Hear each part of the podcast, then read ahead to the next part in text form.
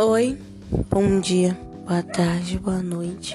Sou Jéssica, aluna do oitavo ano da Escola Centro Educacional Professora Nalva de Oliveira. Vim fazer um trabalho proposto pelo professor Kelvin da disciplina de português. O trabalho de hoje é sobre o Monumento 2 de Julho e também vou falar sobre os heróis e heroínas desse grande marco histórico. O Monumento 2 de Julho fica localizado no Largo do Campo Grande e foi inaugurado em 1895. E, em relação à sua estética, ele é um dos mais belos monumentos já construídos na América. Todo o conjunto foi esculpido na Itália, em bronze, ferro fundido e mármore de Carrara. O Recôncavo Baiano foi grande palco de guerra da independência do Brasil. A história desse magnífico monumento, começou em 1872 e ele foi esculpido na Itália pelo artista italiano Carlo Niccoli Manfredi. O monumento tem 25,86 metros. Tem 25,86 metros de altura e, na época, era o monumento mais alto da América do Sul sua coluna de bronze em estilo coríntio.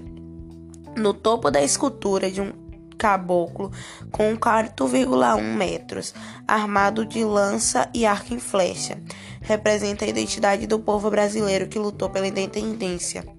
Ele mata um dragão, segura seus pés, que representa a tirania portuguesa. Esse tema foi o mesmo usado no antigo monumento que ficava localizado na Praça, de, na praça da Piedade. Na parte alta do pedestral figuram de um lado a escultura de uma mulher representando a Bahia e do outro a escultura de Catarina Paraguaçu, com o lema Independência ou Morte em seus escudos.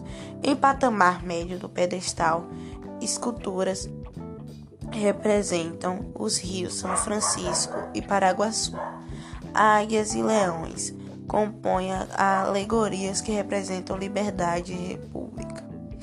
Embaixo, oito candelabros de sete metros, adaptados para iluminação a gás, são do artista italiano Giuseppe, fundidos em 1891 em Pistoia, na Itália.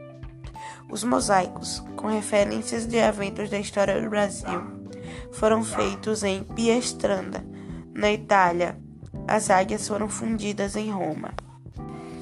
Existiram vários heróis nessa época, mas eu quero falar de uma em especial.